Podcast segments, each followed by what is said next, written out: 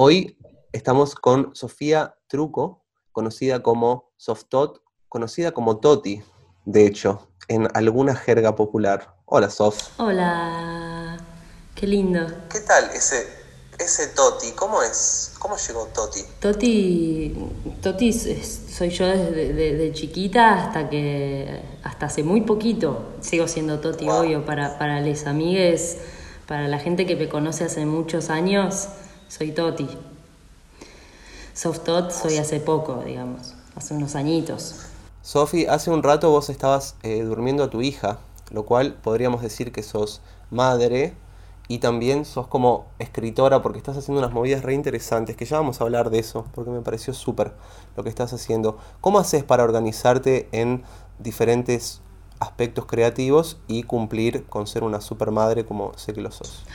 Y bueno, primero tengo un compañero que es un grande, este, de hecho, ni bien fuimos eh, madre y padre, eh, yo frené los meses, digamos, los tres meses de, licencia eh, que necesitaba mi cuerpo para reponerse un poco y después, así de manija que soy, ya eh, quería salir al ruedo de nuevo, ¿no? Y, Fermín me acompañó y vino con nosotras y, así también eh, eso, eso ayudó a que yo pueda seguir haciendo lo que, lo que tenía ganas de hacer, que en realidad era, bueno, una carrera que, que, no, que justo era un momento muy importante, ¿no? De muchos viajes, de muchas giras, de, sacar un disco nuevo. Entonces, eh, bueno, ahí el, el compañero es importante. Así que entre los dos, bueno, nos vamos turnando. Eh, una amiga que también la cuida, mi hermana Gwen, eh, mi vieja y así, ¿viste? Haciendo malabares. A veces, obviamente, y más ahora en cuarentena, eh, se pone re intenso, ¿viste? Porque la dinámica es distinta. Em, es una niña que, que no sale de la casa, los niños no pueden salir. Entonces, bueno, se pone intensa, quiere trepar a las paredes, ¿viste? Por suerte acá tenemos un lindo espacio, ¿viste? Un espacio grande, con jardín. Eh, entonces eso la verdad es que es un alivio. Eh, pero bien, la verdad es que eh, siento que de alguna u otra manera, más o menos a los ponchazos, logro hacer lo que, lo que quiero, digamos, ¿no? o por lo menos no tengo que dejar de hacer mis cosas. Claro, porque está, está muy metido en el, en el inconsciente colectivo de que tenés que dejar de hacer cosas o que la idea del sacrificio me parece horrible.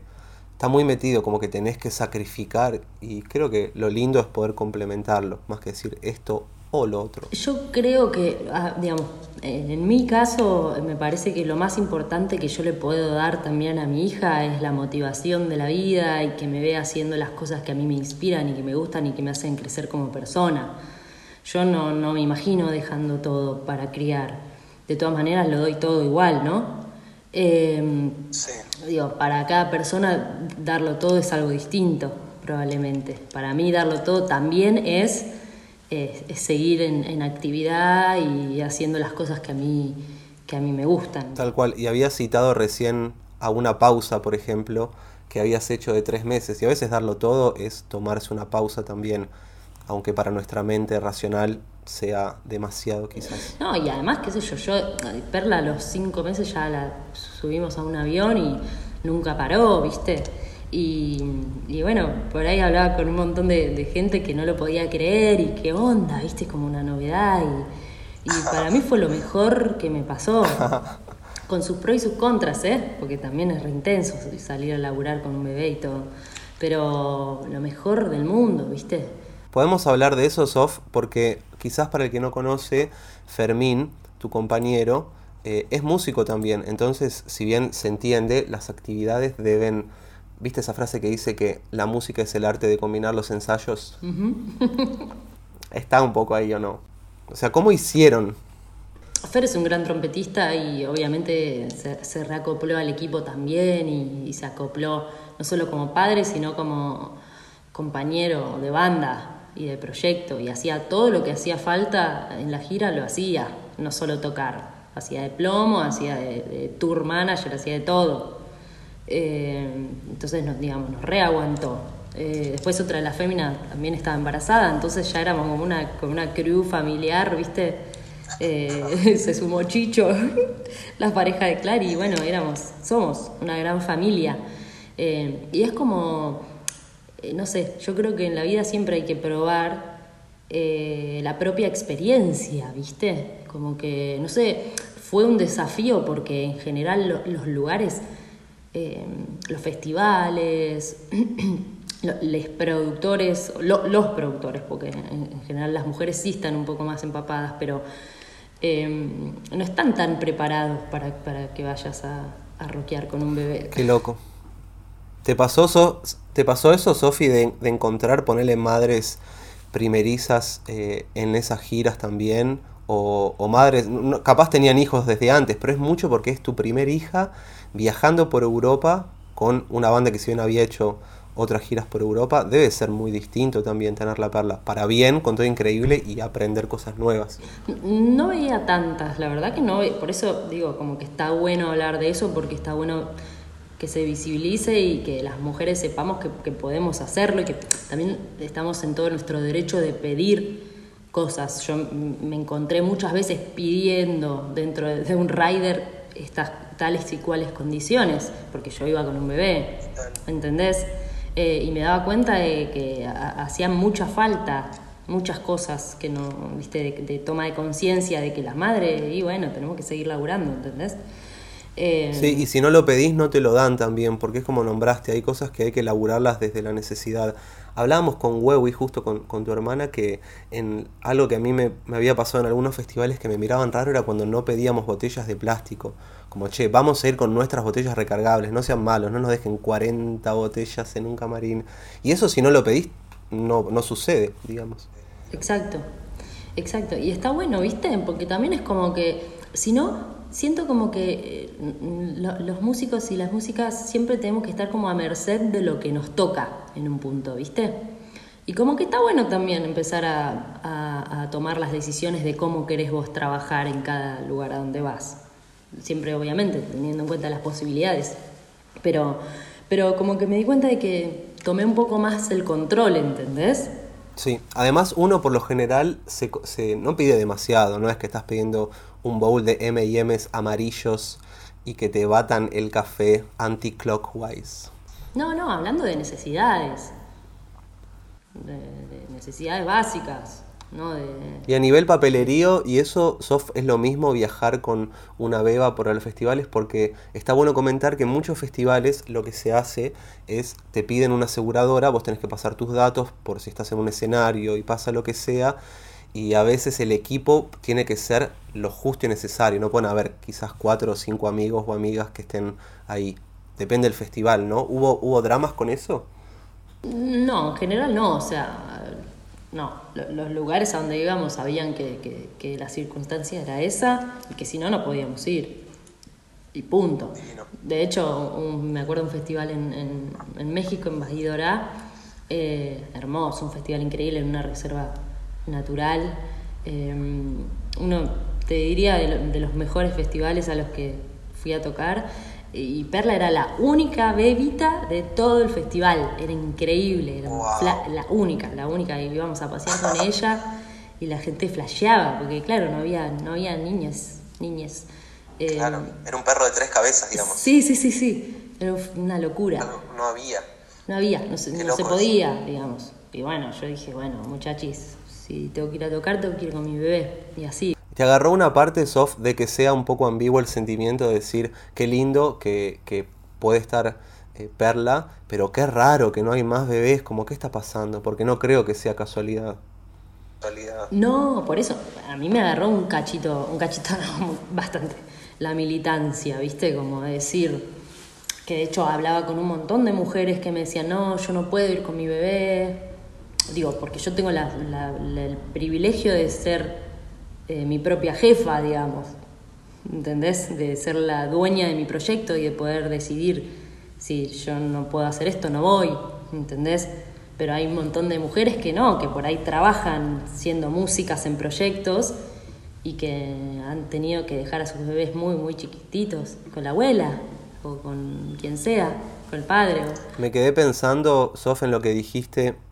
Eh, posta, como que estuve hablando todo este tiempo, pero siguió como un canal en mi mente en paralelo, como un track sonando de lo que habías dicho, de que también le ofrecías eso a Perla, claramente, como estar contenta, porque no sé qué toti serías si no haces lo que te gusta. Quizás estás reapagada en tu casa, un poco depresiva. Y me quedé pensando en algo que dijo Jim Carrey en, en, una entrevista que me gustó, como que el viejo era bueno, era también humorista, lo hacía reír mucho, pero tenía que alimentar a toda la familia, darle de comer y se fue como a ser eh, contador. Y con los años se fue amargando, porque eso lo llevó a estar un poco alejado de lo que le copaba y se puso más malhumorado todo, hasta que de repente la empresa quebró y lo rajaron igual. Entonces el razonamiento de él era, ya que también te puede pasar eso y no hay nada seguro, bueno, hagamos lo que nos copa y lo que vamos a hacer. Sí, sí, sí. Yo creo que eso es lo, mejor que le puedo dar. Aguante, y sé que ella es feliz. O sea, y, he tenido discusiones de, todo tipo, ¿eh? Como, bueno, pero es un bebé, estaría bueno que vuelva a su casa, bla, mil, cosas. Sí, estaría bueno que vuelva a su casa. Pero también está bueno que haga, que venga con nosotros no, se la veía mal, al contrario, ella la pasaba bomba, eh, qué sé yo. Este, después sí, obviamente cuando tuvimos que bajar eh, un poco a la rutina más mm, normal, por decirlo qué sé yo, o una rutina que no era normal para nosotros, porque nuestra rutina es viajar, y sí nos costó un poco más, ¿viste? Porque obviamente viajar con un bebé, no sé, los usos horarios, un día estás, son cuatro horas más, qué sé yo, no sé, o dormís bueno, durmiendo en el avión o lo que sea, sí, obvio, pero la verdad es que eh, ella estaba bien porque nosotros estábamos bien, yo creo eso, ¿viste? ¿Cuánto eh, cambió el modo de trabajar? Porque ahora me, me, contabas que de quizás pasar de dormirte a las 4 de la mañana, capaz ahora hay que dormirse un poco antes, cambió como el, el esquema de creatividad. Sí, cambió muchísimo. Está más organizado. O sea, que también para mí fue y es un gran desafío porque yo antes era como, bueno, eh, cuando bajaba el duende, bajaba en el momento que sea y en la hora que sea, ¿viste? Y, bueno, podía colgar horas y horas y estaba para eso en un punto yo, ¿no? Como eh, disponible. Eh, ahora no es tan así, digamos. Si yo me baja el duende a las 4 de la mañana, me quedo hasta las 6 de la mañana componiendo y al otro día la voy a resufrir, ¿entendés? Entonces, em, ahora sí hay como, también como nos turnamos con, Fermín para, estar con Perli, qué sé yo, eh, tenemos como franjas horarias, viste, cuando tenés dos o tres horitas y decís, acá aprovecho y que me baje toda la, inspiración ahora, viste. Pero está bueno porque em, es como un músculo, viste, como que cambió por un lado obviamente tiene su, contra, que es que no es que en cualquier momento, ¿no? Pero el, pro que tiene es que eh, lo estoy trabajando como un, estoy haciendo el ejercicio de cuando me pongo, y bueno, me pongo a escribir y sale, ¿viste? Como más metódico. Hay una data muscular también en la creatividad, como que a veces se romantiza la idea de que, bueno, cae la creatividad, pero si uno no tiene un vínculo con el instrumento diario, es más difícil, ¿no? Sí, no. Sabes que lo estoy confirmando completamente eh, desde que empezó la cuarentena y empecé con los encuentros de escritura. Por eh, favor, hablemos de eso. Sí, bueno, estoy fascinada, estoy así como a unos niveles increíbles eh, de fascinación y de inspiración todo el primer tiempo, te diría, a ver, no sé, los primeros 20 días de la cuarentena estaban bastante cuevita, viste, bastante metida para adentro, que no entendía como, como todes, ¿no? Eh, para dónde y cómo y nada. Em, y me acuerdo que me, por ahí me, convocaban para cantar, para ser vivos cantando, y yo no quería, ¿viste? Como no, no me gusta cómo suenan los vivos cantando, se escucha mal, no, no quiero, no quiero no quiero, no quiero compartirme por ahí, quiero, no sé, quiero hacer silencio. Hice silencio. Eh, y, ese silencio me, me hizo descubrir en realidad algo que yo hago todo el tiempo, que es escribir. Y en un momento dije, claro, esto es lo que a mí me mantiene viva, por eso le puse así al ciclo, ¿no? de escritura. esto es lo que yo quiero compartir, porque esto a mí me está haciendo muy bien y probablemente a muchas personas también les sirva. Entonces, mm, primero hice como un vivo muy, este, sin ningún tipo, muy poco pretencioso para compartir unos ejercicios de escritura. Y fue increíble lo que pasó. Después la gente me mandaba sus escritos por mail toda la semana. Y ahí dije, bueno, vamos a seguir. Y empecé a invitar gente que me gusta cómo escribe, compositores, compositoras, escritores. Eh, para que cada invitade comparta una pauta o una, una consigna para escribir. Y no, sabes, no te puedo explicar. Porque además, eh, distintas, bueno, hasta ahora fueron casualmente todas mujeres. Se dio así y eh, se vienen amigos escritores también, eh, pero cada mujer de las que vino era muy distinta, con un universo personal, viste, como vastísimo y profundo y todas personas que yo admiro mucho también. Entonces, eh, desde la charla al principio hasta todo lo que proponían y proponíamos, y todas las, las eh, por ahí mensajes por WhatsApp o llamadas telefónicas para ir armando lo que íbamos a compartir en ese vivo, ¿entendés? Entonces, como que ya la inspiración y esa conexión venía desde antes y sigue aún después del vivo, porque la gente sigue compartiendo sus cosas una y otra vez.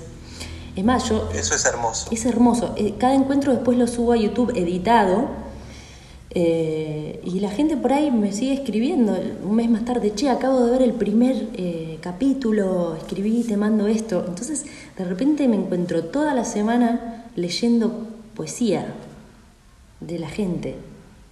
Entonces estoy como de repente la cuarentena, con todo lo que, con toda la mierda y la incertidumbre y la incomodidad que tiene, pasó a tener algo especial para mí. Como que pude transformar algo, pude decir, ah, bueno, acá le estoy sacando algo nuevo, acá le estoy sacando algo positivo a esto. ¿Viste? Y de repente, esto, que decíamos del, ejercicio, de que la, que la que la musa te encuentre trabajando, ¿no? Eh, me doy cuenta a lo largo de las semanas, como estoy en ese lenguaje, muy sumergida en ese universo de las palabras, cada vez que tengo que escribir algo es como que ya fluye mucho más rápido, ¿viste? Porque estoy todo el día leyendo y todo el día escribiendo en algún punto. ¿Te pasa, Sof, que sea un poco triste la idea de que escribas poesía que te encanta, que no puedes aplicar a canciones? Eh, me está pasando un poco eso. Justo ayer hablaba con la fémina eh, y por un lado, en este, contexto estoy tratando de no presionarme de ninguna manera. Bastante estoy escribiendo, eh, lo cual es un montonazo. Al principio no podía ni, agarrar un lápiz, ni leer dos renglones de un libro. Nada. Eh, viste como la, atención. Justo ayer hablábamos, tuvimos nos juntamos a videollamada con las féminas para, para vernos las caras y, y, decíamos, es tal el estado de alarma que no podés, eh, es difícil sumergirte en un libro o, ¿entendés? O poner la atención en algo. Yo les decía que me estaba pasando que estaba escribiendo mucho, muchísimo, lo cual me, me, me, copa, me parece re positivo, pero por otro lado no estoy pudiendo... Eh, hacer que un escrito trascienda eso y, se convierta en obra. No estoy pudiendo con eh, la, continuidad, digamos, ¿entendés? Con el compromiso de agarrar algo que se transforme, que viva un proceso y eh, resulte en algo, ¿entendés? Como que, digamos, estoy cómoda en el escribo algo y listo. Capaz es momento de semillero, de tirar y que te fijes después qué va a pasar en otro momento. Sin duda, sin duda. De hecho, el otro día, eh, bueno, eh, eh, Cruz, que es un amigo que es, que es productor, es un genio, él me, había mandado, y Uji, que también es con quien yo trabajo mucho, me, me habían mandado músicas para que yo le, les ponga voz y qué sé yo, y no estaba pudiendo tampoco, no estaba pudiendo. Y el otro día agarro una de Cruz, viste, una, una base musical, y y justo había, le había, había escrito una carta, en un escrito que hice era como si fuera una carta a mi madre. Y lo agarré así tal cual la carta, ¿viste? Y empecé como a componer desde ahí, desde esa carta que le hice a mi madre. Y, fue una locura, re deforme, era como algo que no sé, em, de alguna manera era, me, estaba sorprendiendo a mí misma. Y me acuerdo que le mandaba audio a, a Cruz diciéndole, bueno, es un flash, o sea, estoy abocetando algo que es una carta a mi madre, no sé, o sea, vamos a ver a dónde nos lleva, ¿viste? Y él me decía, buenísimo, porque a mí también me está pasando, que estoy componiendo y produciendo re deforme, ¿viste? Como es todo tan raro, que es como, para mí vale todo. Entonces, en ese sentido, como que estoy contenta, porque hace mucho que no escribía tanto, tanto, tanto. sobre todo, bueno, desde que entre que me embaracé, después parí, después que el posparto, que el puerperio, que las giras, 25.500 giras. No había tenido como tanto tiempo para realmente escribir, escribir, escribir, escribir, escribir, escribir sin parar. Entonces hay material, por más de que ahora me esté costando eh, transformarlo en canción, ¿entendés? Estuve pensando ayer, qué loco cómo todo se resignifica y lo que no queda registrado pasa a otro lado, porque por ejemplo vos esa letra la podés usar y que eso se plasme directo en la canción o al, no usarla buscas otra y eso te sirvió para que justamente eso sea muy distinto. Está bueno, como que no existe perder el material o perder el... Es ganancia total, es ganancia total. Y, además eso, o sea, yo no solamente hago canciones. Y eso es algo re lindo que estoy pensando de mí misma últimamente, que estoy agradecida porque antes me re, como que me presionaba y me frustraba si no componía tanto, ¿entendés? Como en tanto tiempo, si no me salía. O... Y de repente dije, pará, yo no hago solamente canciones. Lo que pasa es que, bueno, qué sé yo, sí se me conoce por ahí más haciendo canciones, pero hay épocas en que no hago tantas canciones. Y es más lo que escribo. Y a mí me gusta un montón escribir. Y quiero sacar un libro y ¿Entendés? Y bueno, y de repente me di cuenta de que si hay una época en la que no hago tantas canciones, y bueno, no pasa nada. El primer mes y medio de cuarentena yo ni quise tocar la guitarra, fue como no me puedo sumergir, como vos dijiste, estaba en la orilla o ahí como tratando de, de hacer pie, es demasiado eso. Con el proceso tuyo, Sof, ¿te pasa que hay data que entran en tus grabaciones que no entran en Fémina o no, no lo ves como una diferencia así? Porque vos sacaste PES, pero no, no hay ningún álbum todavía, ¿o no? No. No, y ahora voy a sacar temas simples, viste, retranca. En ese sentido yo soy como D'Angelo, además lo amo. Eh, sí, no, no soy ni ahí. Yo siempre le digo a mi hermana Gwen, ponele que Gwen, bueno, Clary también, son dos máquinas de hacer canciones. Hacen canciones sin parar. Yo no, yo para mí hacer una canción es como que, no sé, eh, se alinean muchas cosas, como que cada proceso de cada canción me toma mucho tiempo, ¿viste? Pero me gusta, como que eso, antes era como, ay, ¿por qué no? Y bueno, pero yo soy así, tengo, soy de procesos lentos en general. Eh, ¿Y con lo tuyo te pasa eso, Sofi, que sientas que, o sea, ¿cómo llega la necesidad de grabar canciones tuyas que no estén dentro del proyecto de Fémina?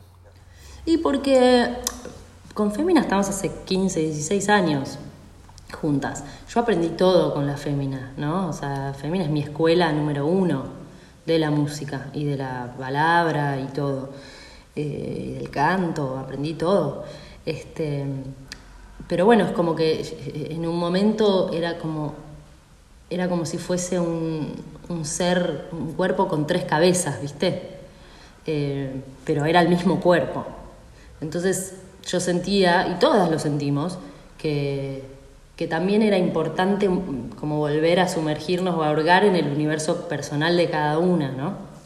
Eh, y me sorprendí porque salieron cosas que, que, por ahí jamás hubieran salido si no lo hubiera intentado, ¿viste? Y si me hubiera quedado solo con Fémina.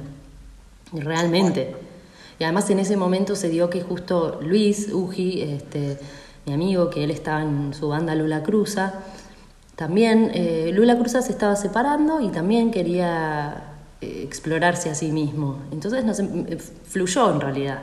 Nos empezamos a juntar y de la primera juntada salió una canción hermosa y fue como, ay, volvamos a juntarnos y así.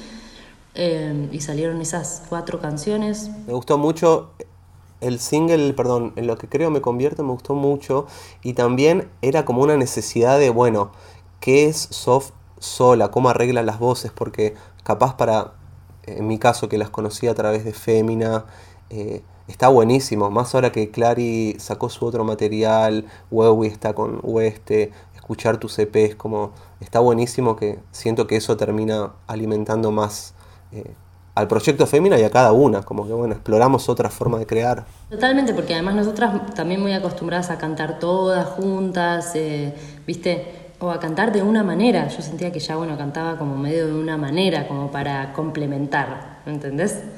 Eh, y fue como, flasheé un montón, me descubrí mucho, descubrí muchas cosas en el proceso de, Adoro LP. Em, y a partir de ahí, y bueno, igual sigo transformándome, encontrando formas nuevas, ¿no? Eso, podemos hablar un poquitín de la formación porque yo sé, Sof, que estás estudiando canto lírico y si bien se ve en la fémina que está como metido, eh, ¿qué onda la parte del estudio? ¿Cómo te llevas con eso? ¿Formación? ¿Sos más de clases particulares? ¿Sos más de... ¿Cómo te llevas con el entrenamiento? Sí, vos tomándolos. Eh, todas las féminas estudiamos, somos bastante estudiosas. Eh, yo tengo a mi maestro, que es el mismo que Gwen, Daniel Bonardel. Tuve muchos maestros y maestras desde que soy muy chica.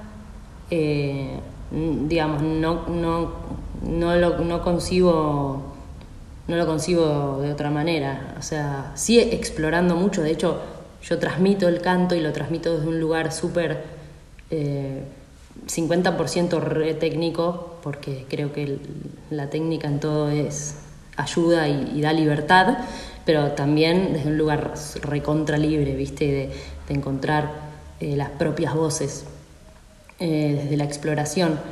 Pero sí, yo siento que a mí, eh, en mi experiencia fue re loca con, con el canto sobre todo, porque siempre cuento esto. Yo desde chiquita era muy ronca, muy ronca, una nena ronca, ronca. Y tenía muchos problemas eh, fonatorios en las cuerdas vocales, nódulos, todo, todo. Así como, viste, las niñas van a la clase de danza, la clase de teatro. Bueno, yo iba a todo eso y a la fonaudióloga, dos veces por semana, toda mi infancia. Y, y resufrí, me dolía mucho a, a veces hablar, viste, como, bueno, nada, anda, a meterte un poquito en por qué, ¿no? Pero sin, sin sumergirnos en, en, por qué me dolía hablar. Eh, neurociencia, preparémonos. Claro. Eh, Otra charla aparte. Exactamente. Eh, cuando yo descubrí, una vez que me vine a vivir a Buenos Aires, pues yo soy de la Patagonia, cuando me vine a vivir a Buenos Aires, cuando terminé la escuela a los 17 años, tengo 36, eh, descubrí que era lo que yo quería hacer. O sea, yo tocaba la viola desde que tengo seis años, digamos, siempre la música. Ahí siempre cantaba y componía y cosas y me encantaba, pero no, era mi hobby, no era lo que yo quería hacer para mi vida. Y cuando yo me di cuenta de que sí, que yo necesitaba desde la palabra expresarme, y dije, voy a tener que estudiar un montón, voy a tener que poner las repilas, porque acá hay un montón de mambos, de cosas. Eh, y me puse a estudiar, pero una bestia, el cuerpo humano, eh, mi psicología, eh, eh, mi energía, todo, mí y de, todos, ¿no? Pero empecé como a estudiar al ser desde muchos lados y a estudiar canto, pero como una bestia, al punto de que mi, mi, maestra de ese entonces, Iris me adoptó junto a otros, otros discípulos y vivíamos en su casa todo el día y le hacíamos le traducíamos sus libros, no sé qué, todo para poder estar ahí y viste absorber sus sabidurías y, y así de ahí en adelante nunca dejé de estudiar y cuando realmente siento que no sé o, descuido mi instrumento de alguna manera me voy al tacho me voy al tacho siento que pierdo la libertad ¿entendés? de poder hacer lo que quiero entonces vuelvo ahí al estudio, siempre vuelvo al estudio. Eh... Sí, en el canto además creo que salta mucho la ficha de cómo te sentís, cómo estás. Eh, de última con la guitarra, bueno, tenés todo el registro que lo puedes explorar. Puedes tener un día peor que el otro, pero digamos que... Y yo, la verdad es que con la, con la, digamos, yo toco la guitarra, ¿no? Y con la guitarra soy, soy bastante más eh, inestable o eh, irresponsable en algún punto. Eh, como que tengo épocas en las que estoy todo el día, todo el día, tengo épocas ahora por ejemplo estoy como en un medio una pausa que también no estoy agarrándola tanto. Eh, pero con la voz sí, es como que tengo otra relación. Siento que es, es, es, es, por ahí es por donde voy, por donde va mi verdad, ¿entendés? Pero no solamente de cantar, de decir, de, para mí, y eso es lo que yo trabajo mucho en, mis seminarios, los seminarios que yo transmito, ¿no? La voz como vehículo, la voz como, como pararse y ser, la voz como presencia y como identidad, hablada, cantada, sonada, vibrada, lo que sea, ¿no? La voz es un montón. habla, de, habla de nosotros. Además, no entiendo nada todavía, en el sentido de que cuando escucho cantar a alguien que me gusta y ves que alguien abre un poco la boca y sale eso, decís, ¿qué está pasando? Yo no me acostumbro todavía, no sé qué pasa. Es una locura, es hermoso. ¿Te pasa de que haya algún cantante, eh, mujer u hombre, lo que sea, que no te gusta particularmente cómo canta, pero decís, wow, lo que me llega a esta persona como que no va por el lado racional, sino que te toca algo que decís, no debería gustarme. A mí me pasa al revés, sí, sí, me pasa, me, pasa con personas que me, que me toca la fibra y, no, entiendo bien por qué. Algunas personas por ahí me gusta más lo que hacen y otras no, pero por ejemplo me, pasa con Dred Maray, por decirte a alguien. O sea, no te puedo explicar lo que me pasa con la voz de Dred Maray. Bien ahí. O sea, lo amo. ¿Entendés? Me pasa eso con Alejandro Sanz, a mí. Bueno, viste que es como una cosa que no puedes explicar. Y, yo lo amo a Dred Maray, ¿no? Pero, qué sé yo, tengo a mí, a mí que por ahí me dice, pará, pará, aguantá. No, te lo puedo explicar. O sea, me pasa algo, me toca la fibra, la voz de Dred Maray. Otra persona con la que me pasa que directamente lloro, o sea, lloro con Loli Molina. Que la amo también. Loli. Pero lloro. ¿Qué onda?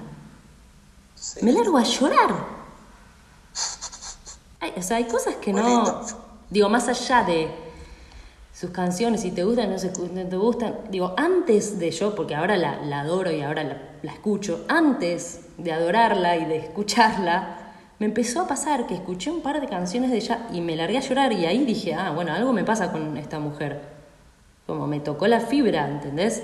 Y eso es hermoso. ¿Cómo te llevas con el rechazo en proyectos más eh, propios o que están arrancando, digamos?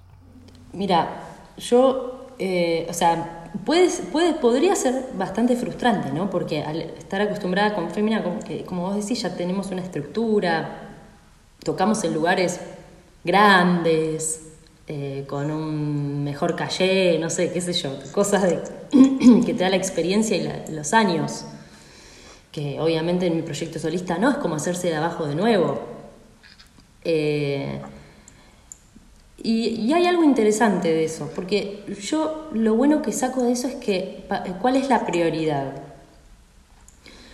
Eh, y, para mí la prioridad es juntarme, vuelvo, ¿no? Vuelvo a, vuelvo a las relaciones, pero juntarme con personas, juntarme con personas que, que, vean la, que vean la cosa como la veo yo. Por ejemplo, cuando saqué mi EP me junté con Nico Madoeri, con Ángel del Rey de 432, de Concepto Cero, que es un sello chico, eh, que no me, no me ofrecían el oro y el moro, como, se decía antes. Horrible dicho, ¿no? El moro, qué bajón. ¿Y por qué además? Qué bajón, te ofrecía el moro, horrible. qué, qué, qué acostumbrados que estamos a... Bueno, eso, eh, pero pequeño. me ofrecían acompañarme, me ofrecían que entre todos hagamos ahí un equipo, ¿entendés? Lo demos todo y, y gente muy laburadora, ¿entendés? Que con una nobleza pocas veces vista en la industria de la música. Y yo prioricé eso, en vez de salir a buscar, no sé, ¿entendés? El que me dé más visibilidad o no sé qué cosa. Claro, porque hay algo que también se hace mucho en, las, en los sellos que es, te pido un porcentaje de todo lo que tenga, el 25 o lo que sea, y no sé si te doy algo. Y sí, bueno, pero, pero ¿qué me está ofreciendo, señor? No, vemos después. Yo con los chicos de Concepto Cero me hice, son mis amigos, son mis hermanos, me hice, me hice grandes amigos, ¿entendés? que más allá del laburo, ya está. Son gente que me, me, llevo en mi corazón y que ya está, se forjó una amistad. Y eso es lo que a mí me interesa. ¿Entendés? Que sé que es gente en la que puedo confiar y viceversa. De hecho, esto que me está diciendo, el otro día me llamó Madori diciéndome que no, que al final las, las regalías ya fue, iban 100% porque para el artista, porque, ¿entendés? Me llamó la nada para decirme eso, que había estado pensando que las regalías tenían que ser todas para el artista. O sea, ¿a quién, ¿a quién se le ocurre eso? No sé, viste, como detalles que ni siquiera yo pretendía que haga eso. Pero gente muy sensible que también está peleándola y sabe lo que es. Ayer justo compartí una, un pensamiento que tuve que, que lo vengo arrastrando un poquito porque noto que se está generando como un monstruo de apreciación a las personas que se autoproducen y que no incluyen productores, pequeños sellitos y demás. Que para mí está buenísimo producir en tu casa y es como un gran bien de esta era estar en tu casa y grabar hermoso y que nadie te diga lo que tenés que hacer. Pero noto que no hay drama con incluir gente y que a veces está bueno, no es que está peor si tu disco lo mete un productor. ¿Vos cómo te llevas con trabajar con alguien? Porque tus EP son todos colaborativos, es uno con Ushi, el otro con Chancha Vía Circuito, el otro tienen que cambiar siempre los procesos creativos y vos te mantenés ahí como estable. ¿Qué onda esos cambios? Sí, porque, o sea, siempre que alguien me produjo fue un trabajo en conjunto. Nunca es la palabra del productor contra la mía, siempre es meternos a un laboratorio a dialogar, ¿entendés? Y como te decía antes, como a mí lo que me gusta de hacer música es dialogar, eh, yo hay cosas que me exceden, yo no, no, tengo las herramientas para hacerme, producirme toda que suene bárbaro y, sacar un, tema, todo hecho por mí de principio a fin. Eh, confío que hay personas que lo hacen muy bien tengo amigues que, lo hacen muy bien eh, y con, quienes me gusta dialogar desde ese lugar, ¿entendés? Entonces, em, mismo con, La Fémina, que, el último disco lo produjo Quantic. No fue que nosotros le mandábamos los temas a Quantic y él... Nos metimos 20 días en el estudio, los cuatro, a meter mano, a grabar todo lo que surgía, cualquier cosita, cualquier sonidito y después todo, todos juntos viendo qué hacer con cada elemento, que la todo, todo, todo, todo lo hicimos todos. Bueno, pero es un gran ejemplo el que nombraste porque Quantic es eh, un productor inglés, si mal no recuerdo, ¿no? Sí. Es inglés, bien ahí. Y el disco suena distinto a los otros de Fémina. Para mí está hermoso, me encantó el sonido evolucionó y uno puede decir... Eh, sí, bueno, pero cambió porque escucharon al productor. Pero hay cosas que están hechas para cambiar. No sé si quieren hacer el mismo disco cinco veces. No, no, no. De hecho, nosotras con la Femina queríamos que suene distinto. Eh, o sea, cada disco es un fiel reflejo del proceso que estábamos viviendo. El, primero era el más artesanal de todos y literalmente era eso. Eh, bueno, fuimos nosotras al estudio y, medio que lo produjimos nosotras. Bastante bien para tener 22 años. ¿Entendés? y estar probando. me, enorgullezco, me hace muy feliz haber hecho eso. Cambia. Y después, claro, después empezás a tener otras necesidades y también la música que vos escuchás. Decíamos, bueno, me gustaría grabar un disco que suene más como lo que estoy escuchando, o con lo que escuchamos siempre, toda la vida. ¿No? Eh, entonces, hay gente que, no sé, como a vos te llaman, a mí me llaman para cantar algo, alguien que, no tiene esa herramienta. Bueno, hay gente que tiene las herramientas que vos no tenés y eso es lo más interesante, ¿no? Pero sí siempre priorizo eh, eso, el diálogo. Hay soft una imagen bastante fuerte, eh, va, perdón, un concepto de, de mantener una imagen ecléctica en Fémina por lo menos. Está muy ligada Fémina a lo visual, me parece. ¿Eso cómo llega? Porque también en tu disco solista está muy ligado a lo visual, en West está muy ligado a lo visual, o sea, se ve que es algo que se empaparon todas, me imagino. Sí, em, creo que, llega primero porque nos gusta, digamos, el decir y el expresar no es solamente a través de la palabra o de la melodía o del sonido, ¿no? Em, yo eso lo, lo, practico en mi vida, en mi vida cotidiana, ¿entendés?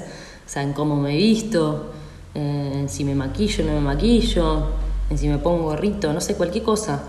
Yo siempre, es como que Pero todo, desde que no sé, si me pongo la- una crema o un coso, un, eh, no sé, si me cuido la piel, que si no, que si me cuido en la alimentación. Digo, todo es ser, todo es decir.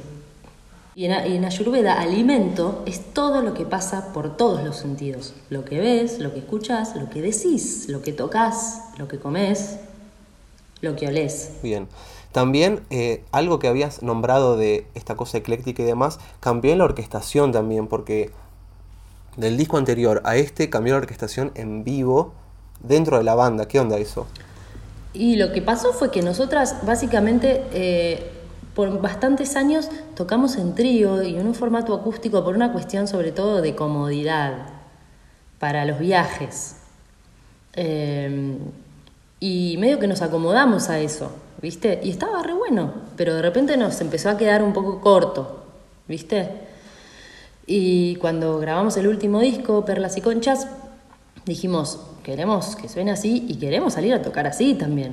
Y bueno, si ten- tenemos que ir a menos lugares porque no se puede bancar, hagamos eso, pero vamos a lo que queremos, porque si no nos vamos a quedar toda la vida por practicidad en esta circunstancia y no, ¿no?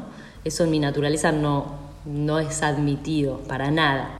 Claro, porque esa incomodidad te hace moverte en busca de una comodidad que es casi utópica, ¿no? Como correr atrás de la zanahoria, pero siempre te mantenés cambiando. Sí, y fue un re desafío porque el nuevo disco, como no lo pensamos, los discos anteriores sí, los grabamos con la orquestación que teníamos real, ¿entendés?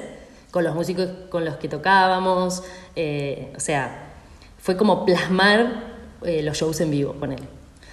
Este último no, este último fue, no pensemos en el vivo, no pensemos en el vivo, hagamos, metámosle todo, porque si pensás en el vivo y te limitás, Sí, son dos viajes completamente distintos y por algo un disco es un disco y un show en vivo es un show en vivo. Exacto. Entonces, tal fue que no pensamos para nada en el vivo, que después fue como, ¿cómo carajo hacemos?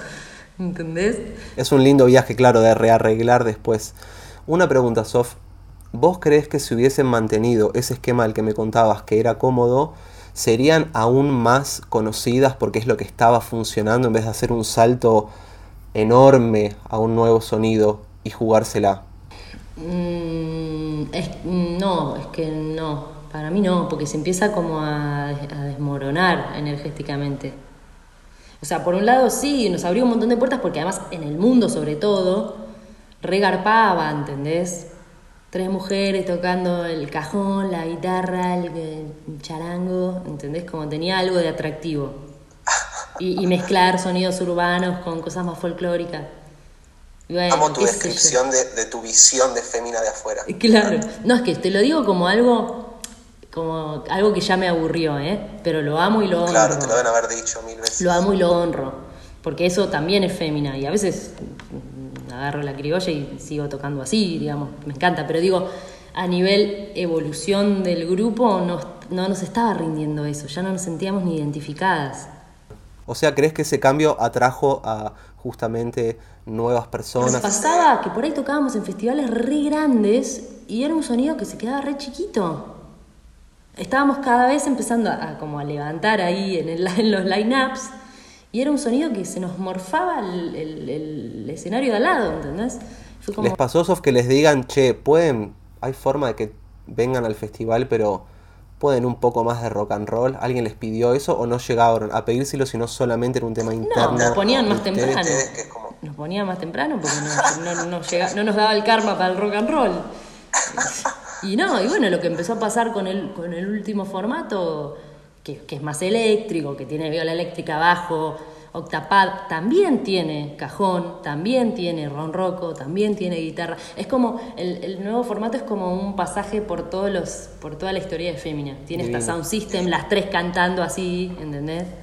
Eh, Sí, parte de lo que hablábamos de complementar, de no tener que elegir uno y el otro. Pueden usar el cajón y pueden sonar arriba y pueden sonar sound system. Exacto, entonces eso estuvo bueno porque entonces ahí sí pudimos como y- tener mejores, mejores horarios, por decirlo de alguna manera, en los festivales, sonar más fuerte, más sólido, eh, más como nosotras queríamos. Y además, ¿sabes qué fue lo mejor de todo? Que nos repuso a estudiar, porque fue como, ¿cómo hacemos para sonar así? Eh, ¿Entendés? Y en ese, en ese entonces se sumó Fermín, que estaba viniendo de viaje con nosotros, hombre pulpo, recontra sumó, pero ¿entendés? Yo de pasar de tocar la viola criolla mil años, y bueno, me calcé la eléctrica y a fondo y, Y es un viaje re distinto. re ¿no? distinto y me tuve que poner así intensivo, como que así, antes por ahí la tocaba más ¿No despreocupadamente. te pasa que te pesa más la eléctrica? Como que tenés que acostumbrarte al peso. Me pesa un huevo, además tengo, tengo una viola que la amo, una Gibson, una Les Paul que pesa un huevo, que la amo, igual no me importa nada, pero sí, nada que ver. Nada que ver. Tenés que ensayar los cambios distintos, es todo tan distinto, es hermoso igual. sí, es hermoso, la- a mí me remotivó. Y los shows eran, viste, disti- adrenalina. Habíamos perdido la adrenalina un poco. Viste que habías contado que estabas desarrollando una letra sobre una especie de carta, eh, no sé si era tu madre o algo, como situarte en un personaje. Me acordé que ayer empecé a hacer una letra sobre, situada en un niño joven que está en el recreo, que todos se les están amuchando, comprando como algo en el recreo y le aplastaron el alfajor. Y esa es la temática. Wow. Así que después te voy a contar si querés cómo sigue. Tremendo. Me El problema es encanta. un alfajor pisado. Hermoso. ¿Y de dónde salió De eso? eso trata la obra. No sé, Salió. Me gusta. Me gusta. Que, que, que en un punto sos sos vos también. Tus personajes. Sí, seguro me el, pasó. el otro día eh, estaba escribiendo y en el, en el encuentro de escritura que vino Gwen invitada y, lo que escribí era súper romántico, pero como de algo que, fa- que faltaba, como alguien que, que no estaba, como una idealización, ¿entendés? Y, y, y flashé porque dije, wow, qué, qué lindo a dónde te puede llevar la escritura y la poesía, ¿no? Hasta una situación que por ahí no es lo que realmente estás viviendo literalmente, pero igual es algo de vos. Y si te pones a hablar un poquito de dónde viene y por qué escribiste eso, probablemente vas a encontrar cosas re interesantes, ¿viste? Y, me puse a pensar, ¿y qué es lo que me falta? ¿Y qué es lo que estoy... eh, ¿A qué le estoy escribiendo? Este romanticismo, de- no sé. Eh, fue muy interesante, ¿no? Cuando no es como, eh, no sé, tan literal, cuando realmente te, te, te animás a la, a la fantasía. Sofi, gracias por esta charla hermosa. Qué lindo. Querida Toti. Gracias. Muchas gracias, realmente. Gracias Ojalá a nos vos. encontremos pronto con ese fueguito muy lindo que tienen en su casa, fotos hermosas que hacen. Cuando y- quieras. persona. Más que bienvenido y qué placer charlar así.